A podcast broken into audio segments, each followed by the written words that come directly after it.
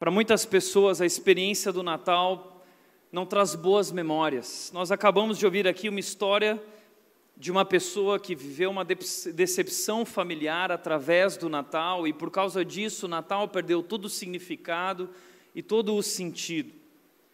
Eu não sei qual é a sua história, mas talvez o Natal te lembra, te traga à memória situações difíceis que você viveu em família, que você viveu no casamento, ah, momentos de crise, momentos de luta.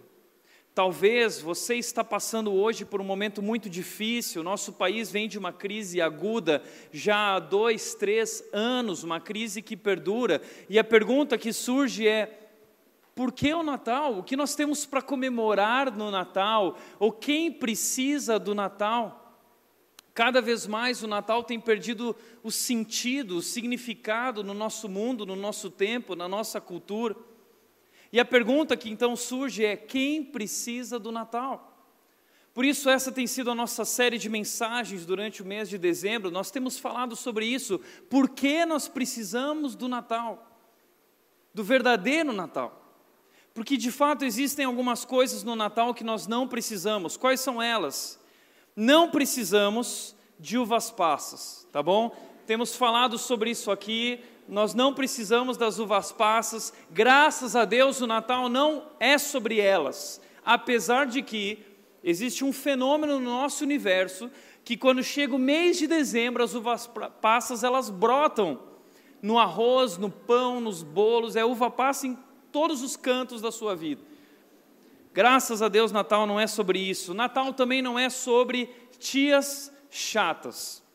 Porque eu lembro que quando chegava o Natal, eu ficava ansioso por aquela árvore, ansioso por aqueles presentes, mas eu ficava com muito medo de ter que encarar minhas tias chatas que iam pegar na minha bochecha e iam falar: ai, que mocinho, como ele cresceu, ai, que mocinha, ai, que. Você sabe do que eu estou falando. Um tio, uma tia, algum parente que você sabe que vai reencontrá-lo no Natal, porque Natal é momento família, e você já fica pensando: ah, eu vou ter que encontrar aquela pessoa da minha família com quem eu não me dou tão bem, com quem eu já tive discussões. Então o Natal muitas vezes não lembra coisas boas. Nós também não precisamos no Natal de meias. Do que eu estou falando? Da experiência quando eu era criança, ansioso por um presente, um brinquedo, e aí a tia trazia aquela meia e você abria, ai, obrigado, tia. Aqui, adorei, gostou? Adorei. Aquele sorriso assim, meia boca. É outro fenômeno, né? Tias chatas e meias, isso parece que está ligada, mas eu sou muito grato pelas meias que eu ganhei. Mas você não precisa me dar meias nesse Natal se você quiser me dar um presente, tá bom?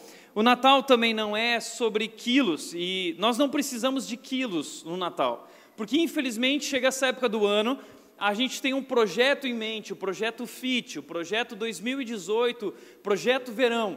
E você está se preparando, o que você não fez de janeiro a novembro, em dezembro você começa a correr, você vai para a academia, você começa a se preparar, mas aí chega o Natal e estraga tudo isso, é um estrago. E aí depois do Natal ainda sobra aquele restinho de peru, e você vai lá para a geladeira, você compra pão francês, e aí o estrago está feito, e aí vem um ano novo, e você já entra em 2018 muito atrás no seu projeto. E aí entra mais um ano sem conseguir realizar aquilo que gostaria. Então não precisamos de quilos no Natal, mas existe mais uma coisa que nós não precisamos no Natal. Nós não precisamos do Papai Noel. Eu sei, talvez você ama o Papai Noel, Talvez você viveu uma grande história com a sua família e o Papai Noel, mas de fato nós não precisamos do Papai Noel e Natal não tem nada a ver com o Papai Noel. Nós sabemos que o Natal é Jesus. O Natal é sobre Jesus. Porque Deus enviou o seu filho ao mundo. É o que a Bíblia diz porque Deus nos amou e Ele enviou o seu Filho, então o seu Filho é o Salvador. Ah, mas a pergunta que pode surgir é: por que Deus tinha que enviar Jesus ao mundo? Ou por que Deus enviou Jesus ao mundo? E eu quero te dar hoje quatro razões porque Deus enviou Jesus ao mundo. Quatro razões, e eu quero que você guarde isso no seu coração. A primeira razão Deus enviou Jesus para que ele revelasse a identidade de Deus. Jesus veio ao mundo para revelar a identidade de Deus, porque a pergunta que não quer calar, a pergunta que perdura desde o início da história da humanidade, a pergunta é: de onde nós viemos? A pergunta é: de onde veio tudo isso que existe?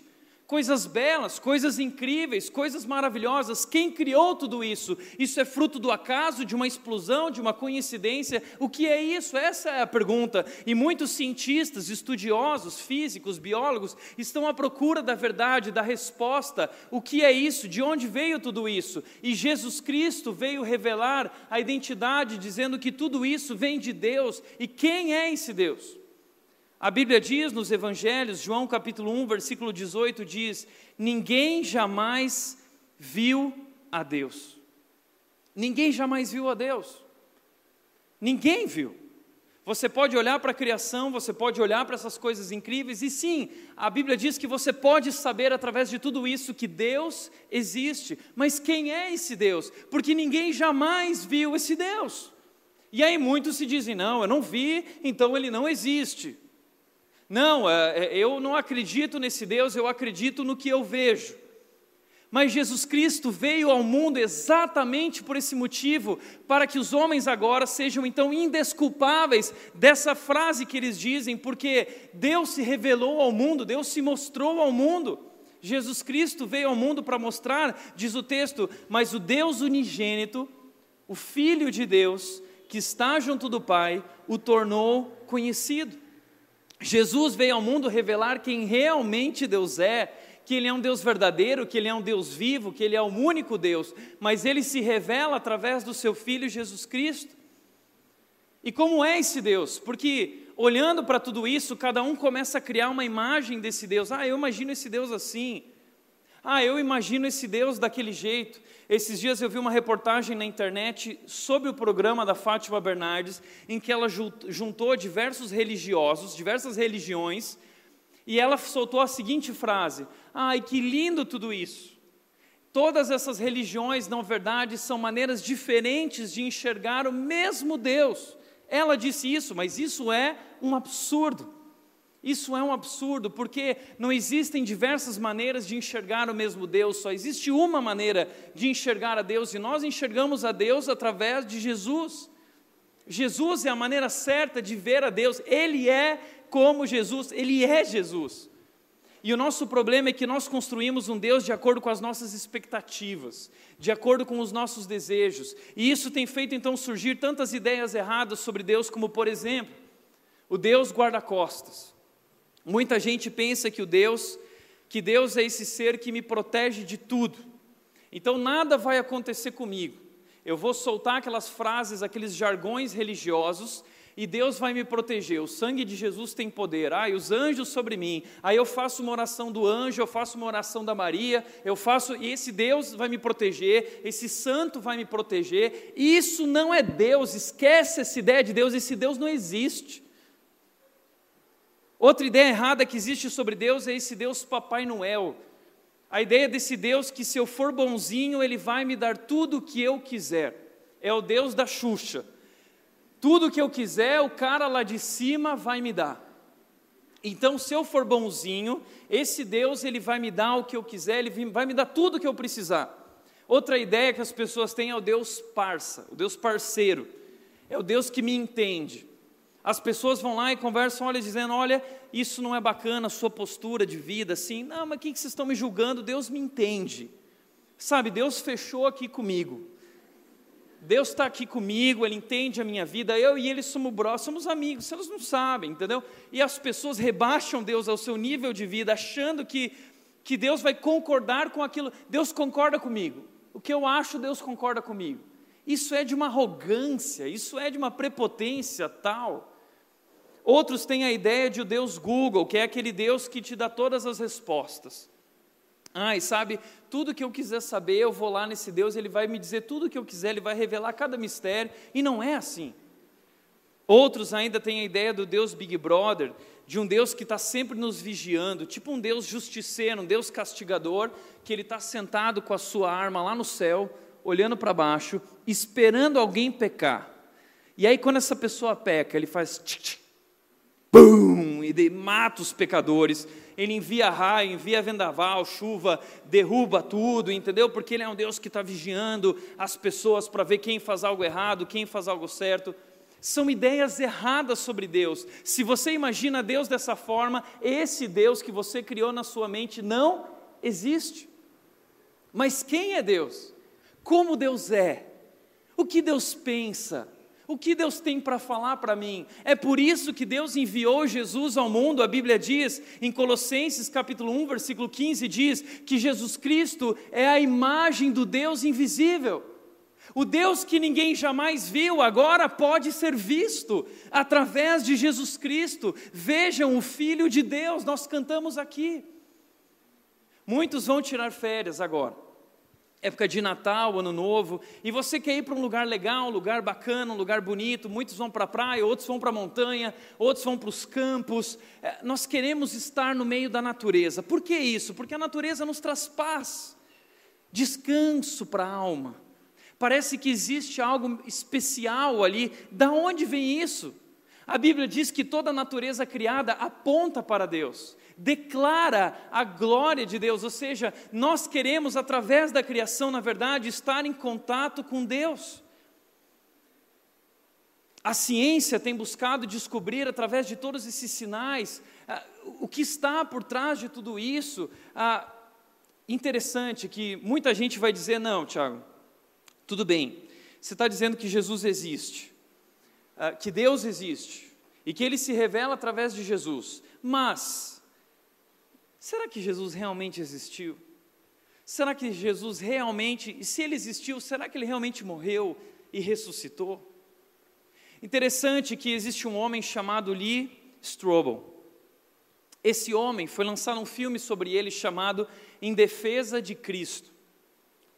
Na verdade, é baseado em um livro americano muito famoso que já vendeu milhares e milhares de exemplares no mundo. E esse livro e filme conta a história real de Lee Strobel, um jornalista investigativo, ateu convicto, que parte em busca de fatos para desmentir a existência de Deus após sua esposa tornar-se cristã. Mas a sua busca irá revelar uma verdade que ele não esperava. Sabe o que aconteceu? Ele era ateu, a esposa dele também, ah, e eles viviam muito bem, até que um dia a sua esposa aceitou Jesus, se tornou cristã. Começou a ir à igreja e começou a declarar que agora ela acreditava em Deus e tinha dedicado a sua vida a Deus. Bom, Lee Strobel, como um cara muito inteligente, um jornalista fantástico nos Estados Unidos, ele ficou louco com a sua esposa e ele tomou uma decisão. Ele começou a buscar fatos que comprovassem que a esposa dele estava acreditando numa mentira. Ele queria mostrar para ela que aquilo que ela acreditava era uma mentira, uma enganação. Sabe o que ele fez? O Lee Strobel começou a procurar os melhores cientistas do mundo. Ele foi em busca do biólogo, melhor biólogo do mundo, ele foi em busca do melhor médico do mundo, ele para saber sobre a crucificação e o relato, ele foi em busca do melhor físico, matemático do mundo, do melhor psicólogo, ele foi em busca de todas as áreas, ele queria fatos dos melhores que comprovasse que essa história era uma farsa. Mas nessa busca, sabe o que ele descobriu? Um ateu convicto, um dos maiores ele descobriu a verdade, a verdade esmagadora. Jesus nasceu, Jesus viveu, Jesus morreu e Jesus ressuscitou. E quando Lee Strobel descobriu isso, não restou outra coisa para ele senão se render a esse Deus poderoso. E ele se rendeu, e ele escreveu um livro que se tornou famoso, um ateu que se converteu ao cristianismo porque ele foi estudar os fatos. Porque eu não sei se você sabia disso, mas todos os grandes cientistas chegam a um ponto em que eles tomam muitas vezes uma decisão por crer nesse Deus, porque todos os fatos no planeta apontam, tudo no universo aponta para esse Deus. Veja o que disse um desses cientistas, Albert Einstein, um homem muito inteligente, estudando o mundo, estudando o universo, ele chegou à conclusão: Deus existe. E ele disse: Eu quero saber como Deus criou esse mundo. Não estou interessado, na verdade, nesse ou naquele fenômeno, no espectro deste ou daquele alimento. Eu, na verdade, eu quero conhecer esse Deus, os pensamentos dele. O resto são detalhes. Eu quero conhecer esse Deus. Um pouco de ciência te afastará de Deus, mas muita ciência te aproximará, te levará até Deus, porque a criação declara que Deus existe. Como aqueles magos, como nós vimos aqui na nossa série, aqueles magos que estavam olhando, eles eram astrólogos, cientistas, sábios, e eles estavam procurando, como cientistas, o significado da vida, e eles olharam para aquela estrela e eles viram algo naquela estrela que os fez viajar durante quatro meses em busca de um menino em Belém, um menino judeu. E quando eles chegaram nesse menino, diz que eles entraram, eles se prostraram e eles adoraram esse menino que eles chamaram de rei e entregaram a esse menino ouro, incenso e mirra, que significa rei, Deus e morte. O que esses magos viram, eles não eram judeus, mas eles olharam para o céu e eles reconheceram essa verdade que está escancarada em todos os pontos da criação e do universo. Eles viram a assinatura de Deus. A assinatura de Deus está espalhada por cada momento da criação, na terra, no céu, no universo, nas estrelas, nos planetas. Onde você olhar, você vai descobrir que tudo é incrível. Os cientistas chamam algo como sintonia fina, eles têm falado sobre isso, eles estão é, é, perplexos com isso, porque o universo tem uma sintonia fina, tudo funciona perfeitamente ajustado. Uma coisa após a outra, conectada à outra, a Terra está na distância perfeita em relação ao Sol, a Terra está na distância perfeita em relação à Lua, a Terra gira na inclinação perfeita para que as estações do ano aconteçam da forma devida. A gravidade, ela tem o número exato que ela precisa ter. Tudo na Terra é perfeito. E muitos cientistas, como Stephen Hawking, chegaram à conclusão de que existe algum matemático muito poderoso por trás de tudo isso. Que ele não quer chamar de Deus como cientista, mas se você for olhar para a criação, tudo aponta para Deus, a assinatura de Deus está em cada detalhe da criação. Nós falamos aqui sobre o genoma, o DNA, descobriram no DNA do ser humano um padrão recorrente. Em todos nós existe um padrão de número no nosso DNA, que é o número 10, 5, 6 e 5. E esse número vai se repetindo em todo o nosso DNA. Essa é uma recente descoberta dos cientistas. E eles decidiram pegar essa, esses números 10, 5, 6, 5, e eles compararam esses números com o alfabeto hebraico, que é a língua mais antiga do mundo. E quando você compara o alfabeto hebraico, na verdade, cada letra representa um número, o Aleph, o Dalet, o Re. E eles compararam, e a letra 10, 5, 6, 5 é Yod, Re, Vav, Re. O nome de Deus. Quando Moisés pergunta para Deus, mas qual é o teu nome para que eu possa dizer a eles? Deus disse: O meu nome é Yahweh. Yod, Re, Vav, Re. Sabe o que isso significa? Que o Criador do universo quis deixar a sua assinatura na sua obra-prima, e a sua assinatura está espalhada no seu corpo, no universo, nos céus e na terra, está exposta, está escancarada a assinatura desse grande artista que se chama Deus.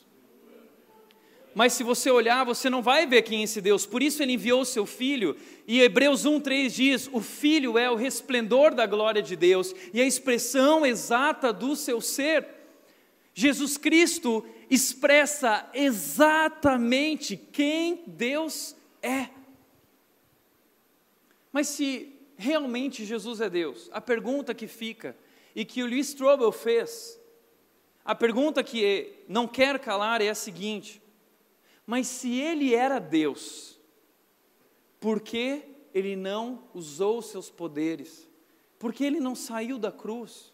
Por que ele permitiu que tudo isso acontecesse dessa forma? Sabe por quê? Por um motivo muito simples: por amor. Jesus Cristo não saiu da cruz porque Ele ama você. E essa é a verdade esmagadora do universo, a verdade do Natal. E quando nós entendemos a verdadeira imagem de Deus, isso cura, traz cura a nossa própria imagem. Mas eu posso dizer a você que se nenhuma dessas evidências existisse, ainda assim eu creria em Deus. Sabe por quê? Porque eu conheci Deus. Eu não acredito em Deus, eu conheço Deus. E um dia na minha casa eu me rendi diante de Deus e eu conheci Jesus Cristo. Porque Deus enviou Jesus porque Ele deseja ter um relacionamento com você. Jesus Cristo é a expressão exata de quem Deus é, e você pode conhecê-lo também, você pode abrir o seu coração. Jesus veio revelar a identidade de Deus, mas Jesus Cristo também veio relatar a palavra de Deus. Ele diz lá em João 18, 37, de fato, por esta razão nasci, e para isto vim ao mundo, para testemunhar da verdade. Todos os que são da verdade me ouvem. Ou seja, Jesus Cristo veio ao mundo com uma mensagem, ele veio comunicar a verdade, porque nós vivemos em um mundo pós-moderno que diz que não existem mais verdades absolutas, é o mundo pós. É, é, é o mundo da pós-modernidade, da pluralidade, que diz que cada um tem a sua verdade. Eu acredito nisso, bacana, você acredita naquilo, bacana. Não existe certo ou errado, existe o que eu acredito, existe o que é bom para mim. Mas Jesus Cristo veio para mostrar que isso não é verdade.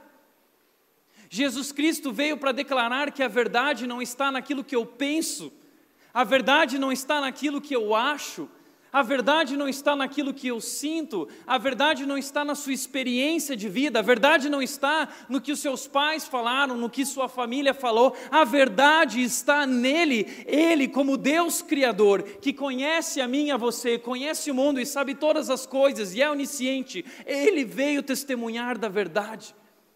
Ele veio nos dizer que existe sim o que é certo e o que é errado. Ele veio para declarar que existe o que é bom para mim e o que não é bom para mim. Ele veio ao mundo para dizer que Deus me ama e que Deus tem um plano maravilhoso para a minha vida. E Deus disse em Jeremias 29, 11: Eu é que sei os planos que tenho para vocês, e é através da verdade que nós vivemos esse plano. João 8,32 diz: Conhecerão a verdade, e a verdade vos libertará. Não tenha medo da verdade.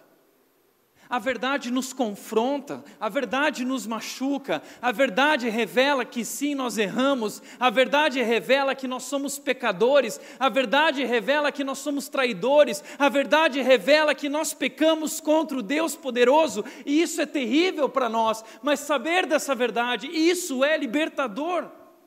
Jesus Cristo veio nos dizer isso com amor e dizer: Mas eu vim resgatar a vida de vocês. Jesus Cristo disse: Eu sou o caminho, a verdade e a vida, ninguém vem ao Pai a não ser por mim. Ele veio nos mostrar qual é a verdade, qual é a vontade de Deus. Porque Deus tem um plano e uma vontade que é boa, agradável e perfeita. Portanto, Jesus não veio só para nos revelar a identidade de Deus, ele não veio apenas para relatar a verdade, a palavra de Deus, o que Deus pensa, o que Deus acha, o que Deus tem para nós, mas ele veio também para restaurar a criação de Deus. Ele veio restaurar. Ele nos revela quem Deus é. Ele nos relata a verdade. Mas ele vem para nos restaurar. Ele veio para restaurar toda a criação de Deus. Romanos 8, 22 diz: Sabemos que Deus, que toda a natureza criada geme até agora como em dores de parto. Como assim? O que significa isso? Sabe aquela história quando alguém chega e fala assim: É, mas se Deus é bom, por que esse mundo é assim? Se Deus é bom, por que, que acontece coisas ruins o tempo todo? Por que Deus permite o mal? Por causa da verdade. A verdade é a seguinte: Deus forma, o pecado deforma, mas Cristo transforma. Deus criou um mundo perfeito, incrível, esse mundo tinha uma sintonia incrível em cada detalhe. O homem tinha uma relação perfeita com Deus. O homem tinha uma relação perfeita com seus semelhantes, com a mulher. Tudo era perfeito. O homem tinha uma, uma, um relacionamento perfeito com a natureza. Tudo era incrível, tudo funcionava. Mas Deus disse: Eu tenho um plano para a sua vida. E eu preciso que você me obedeça. Eu quero ser o teu Deus e te guiar, te mostrar o caminho. Mas o homem tomou uma decisão. Deus disse: Não coma daquele fruto, mas o homem disse: Mas eu desejo aquele fruto. Mas Deus disse: No dia que dele você comer, certamente você morrerá. Não faça isso. Mas Deus não queria um robozinho, Deus queria ter uma relação de amor, e não existe verdadeiro amor sem livre-arbítrio. Deus deu a opção para o homem, porque Deus queria que o homem vivesse em amor verdadeiro e dependência dele, mas não existe amor sem opção. Deus deu a opção. E o homem fez a sua escolha tomou a sua decisão e comeu daquele fruto. E a Bíblia nos mostra em Gênesis 1 e 2 o mundo perfeito que Deus criou, mas em Gênesis 3 a Bíblia mostra que o pecado entrou no mundo e com o pecado a morte, e a morte passou a todos os homens e a toda a criação, e tudo está condenado. Sabemos que toda a natureza geme, o meu corpo geme, o seu corpo geme. E o câncer nasce, destrói-me por dentro, e você, e a doença vem e leva aquela pessoa que você ama. Pessoas se vão, pessoas morrem, nós sentimos a dor, mas nós não fomos criados para a morte. A morte é consequência da desobediência, a morte é consequência de não buscar viver a verdade os planos de Deus. Deus formou perfeito, o pecado estragou isso, mas Cristo veio para restaurar tudo isso. Deus forma, o pecado deforma, mas Cristo transforma. Ele veio transformar, ele veio restaurar. Por isso a Bíblia diz, Lucas 19:10 diz: Pois o Filho do homem, o Filho de Deus, Jesus Cristo, veio buscar e salvar o que estava perdido. Já era nós estávamos mortos em nossos pecados, nós estávamos vivendo sobre as trevas, sobre a escuridão, mas a Bíblia diz que Ele demonstrou o seu amor por nós. A Bíblia diz que Ele nos transportou do império das trevas para o reino do Filho do seu amor. Ele enviou o seu Filho Jesus Cristo e Jesus Cristo veio ao mundo. Essa é a verdade. Jesus Cristo veio ao mundo para te buscar. Jesus Cristo veio ao mundo para te salvar. Jesus Cristo veio ao mundo para ser o teu salvador e restaurar a tua vida por completo. E como ele fez isso? John Stott diz: a essência do pecado é nós seres humanos colocando-nos no lugar de Deus, enquanto a essência da salvação é Deus colocando-se em nosso lugar. Nós nos colocamos onde somente Deus deveria estar e merece estar, mas Deus veio e se colocou onde somente nós deveríamos estar. Nós deveríamos estar naquela cruz. Aquele lugar era meu, aquele lugar era seu. Sabe qual é a verdade? A verdade é que nós não merecemos nada, porque nós traímos o único e verdadeiro Deus, nós o rejeitamos, mas o Deus traído, o Deus rejeitado, ele veio ao mundo para declarar uma coisa: Eu amo você. Apesar do que você fez, apesar do que vocês fizeram, eu amo vocês. E ele abriu seus braços naquela cruz para dizer: Está consumado eu fiz o que precisava ser feito para que vocês fossem salvos. Ele nos salvou naquela cruz. E ele morreu e ele provou que é Deus, porque ele ressuscitou, e a ressurreição é um fato histórico verdadeiro, narrado não só pela Bíblia, narrado por outros historiadores. Jesus Cristo existiu, Jesus Cristo veio ao mundo por uma razão, ele existiu porque ele é o Filho de Deus e ele provou isso quando ele ressuscitou dos mortos. Quando aqueles discípulos, tão fracos, tão medrosos, que negavam estar com ele no momento da crucificação, mas no momento em que eles viram o Jesus Cristo ressuscitado, aquilo transformou a vida deles, e eles se tornaram homens corajosos, e eles saíram e deram as suas vidas para declarar a maior verdade do universo, a verdade de que Jesus Cristo existe, Jesus Cristo nasceu, viveu, sofreu, morreu e ressuscitou, Ele é Deus. E Ele veio restaurar todas as coisas, Ele veio fazer todas as coisas novas. Deus ama você e quer fazer tudo novo em sua vida. Essa é a mensagem do Natal. E quarto e último lugar, Jesus Cristo veio ao mundo para. Antes do quarto, a Bíblia diz em 1 Coríntios 2,9 que Ele não só veio restaurar e fazer tudo novo, mas como Ele está preparando um novo lugar. Porque esse mundo se destruiu, foi destruído por nós. Mas Ele quer fazer um mundo novo, onde não haverá mais injustiça, onde não haverá mais corrupção, onde não haverá mais morte, onde não haverá mais dor onde não haverá mais medo, tudo será feito novo. E Paulo disse o seguinte, porque Paulo viu esse novo mundo e ele disse: Olha, olho nenhum viu, ouvido nenhum ouviu, mente nenhuma imaginou o que Deus preparou para aqueles que o amam. Mas no versículo 10, Paulo, o apóstolo Paulo diz: Mas Deus o revelou a nós, apóstolos. Deus revelou a Paulo, Paulo teve uma visão. Deus permitiu que Paulo visse para que Paulo compartilhasse conosco na palavra de Deus isso, como é esse lugar. E Paulo descreve, e João, no livro de Apocalipse, descreve, em Apocalipse 21, 22, é um lugar incrível, algo que, como você jamais viu na terra. Você já foi para lugares lindos, eu sei, nós gostamos de fazer isso com a minha esposa na lua de mel, nós fomos para um lugar incrível. Mas aquele lugar não se compara com o que Deus preparou, é muito melhor. Eu sei que já te falaram de lugares incríveis nesse mundo, mas o que eu posso te dizer é que você nunca ouviu falar de um lugar como esse. E na sua mente, imaginando o lugar perfeito, o paraíso, eu quero te dizer que na sua mente você não é capaz de imaginar o que esse Deus está preparando para nós. Porque Deus é capaz de fazer infinitamente mais do que tudo que somos capazes de imaginar, ou de sonhar, ou de pensar. Ele é o Deus poderoso, Ele é o Deus soberano, Ele tem preparado um lugar.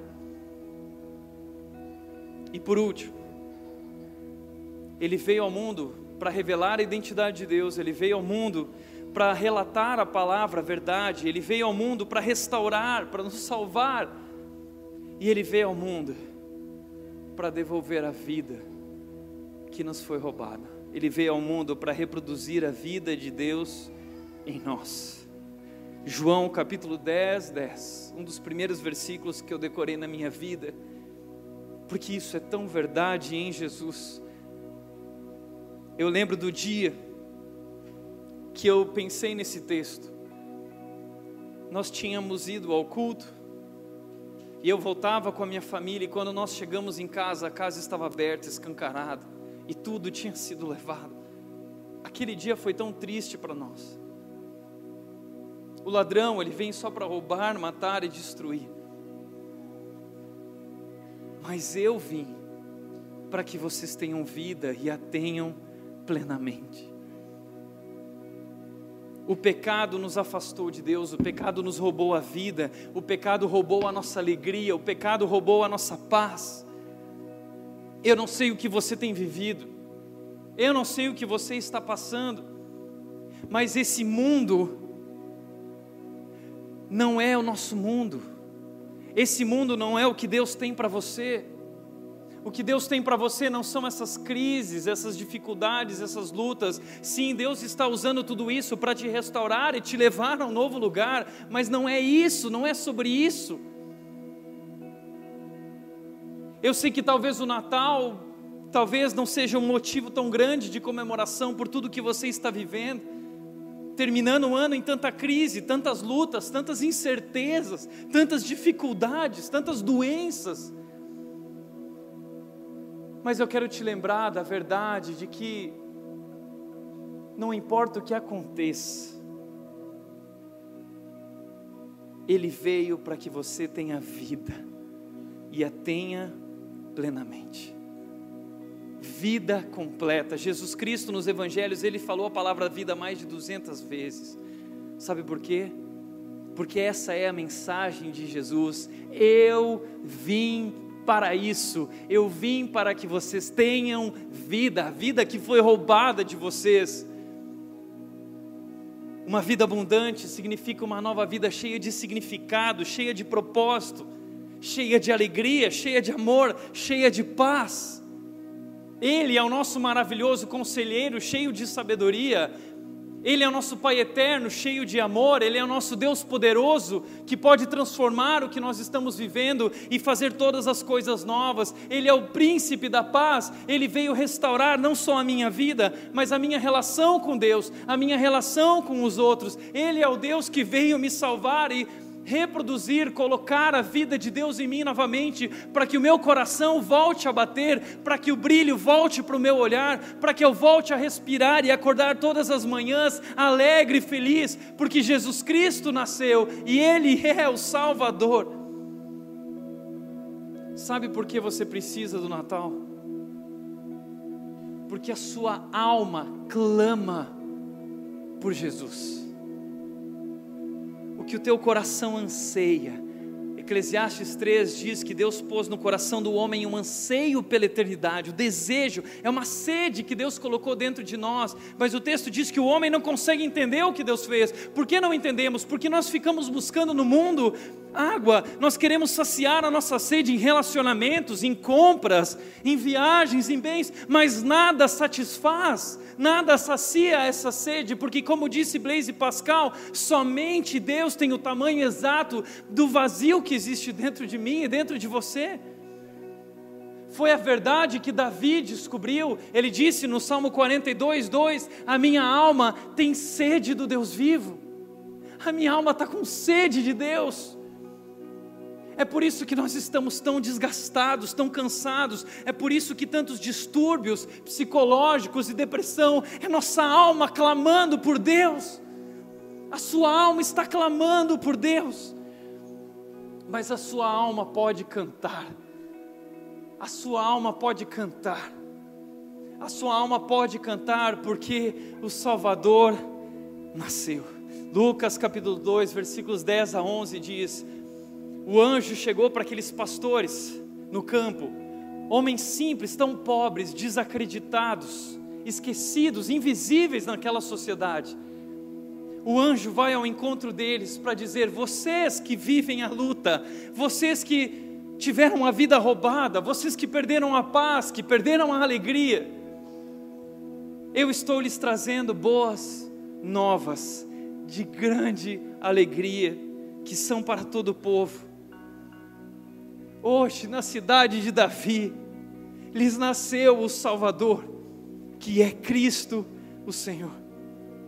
Nasceu o Salvador. E como Jesus Cristo, quando se reuniu com aqueles discípulos, ele disse, no final de sua vida, ele disse: No mundo vocês vão passar por aflições, mas tenham bom ânimo. Eu venci o mundo. Jesus Cristo veio ao mundo para vencer a morte. E ele venceu. Ele provou que é Deus. Ele ressuscitou. E ele voltou aos céus dizendo: Eu estou indo para lá, porque eu vou lhes preparar um lugar. Vocês não são capazes de imaginar como é esse lugar, mas eu posso dizer a vocês: aguardem ansiosamente por esse dia. E enquanto esse dia não chega, Vão pelo mundo inteiro e contem a verdade de que eu vim ao mundo, de que Jesus Cristo veio ao mundo e Ele é Deus, Ele é o nosso Salvador, Ele veio nos transformar e Ele está nos preparando um novo lugar. É por isso que eu quero te dizer que sim, esse ano nós vamos comemorar o Natal e nós vamos renovar a nossa fé e nós vamos confiar a nossa confiança, porque Jesus Cristo nasceu e Ele é o nosso Salvador. E em Cristo nós somos mais do que vencedores, já somos.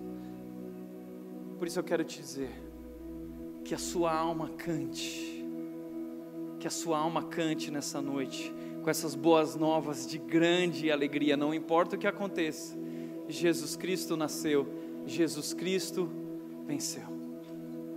Amém? Feche os teus olhos.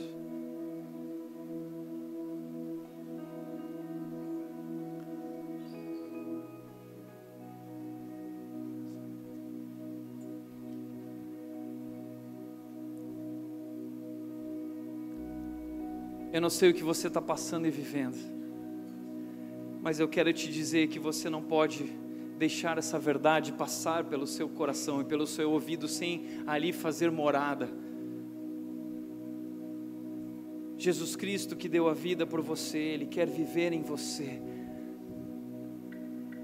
A Bíblia diz que o seu espírito foi colocado em mim, em você, no momento em que nós cremos no Salvador. E se você nunca tomou uma decisão de crer, eu te convido agora a tomar uma decisão e dizer: Deus, eu creio, eu acredito, Jesus Cristo é o teu filho, o Salvador, e eu quero recebê-lo em minha vida, eu preciso do Salvador, e eu quero que ele seja o meu Deus, o meu Salvador e o meu Senhor. Tome essa decisão. Mas se você já tomou essa decisão, relembre, renove o seu compromisso com Jesus, declarando sim, eu entendo que Ele é o Salvador e não há o que temer, eu preciso me fortalecer cada dia mais nessa verdade, se renda a Deus, como os magos se renderam e se prostraram e o adoraram, como os pastores se renderam, se prostraram e o adoraram, como toda a natureza e toda a criação se prostra e declara que Ele é Deus, declare que Ele é Deus, e você será salvo. Pai querido, eu quero orar por cada um aqui nessa noite que teve hoje a oportunidade de ouvir a maior verdade que existe no universo.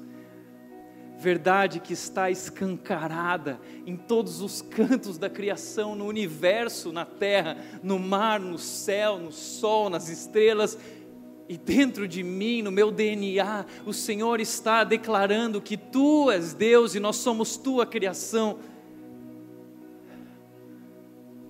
Mas em Jesus, nós temos a maior declaração que só podia ser declarada por Jesus. A verdade de que o Senhor é o Deus que nos ama. Eu te amo. Essa é a tua palavra a nós através de Jesus. Eu amo vocês. Nós somos tão gratos, Deus, pelo teu amor através de Jesus Cristo. E nós celebramos o Natal mais uma vez porque reconhecemos e renovamos a nossa fé nessa verdade de que nasceu o Salvador e que o Salvador venceu e de que nós vencemos com Ele, vamos viver eternamente com o nosso Rei, o Rei dos Reis, o nome que está acima de todo nome, Jesus Cristo, o Filho de Deus. Nós te agradecemos por isso, Deus, em nome de Jesus, em nome de Jesus.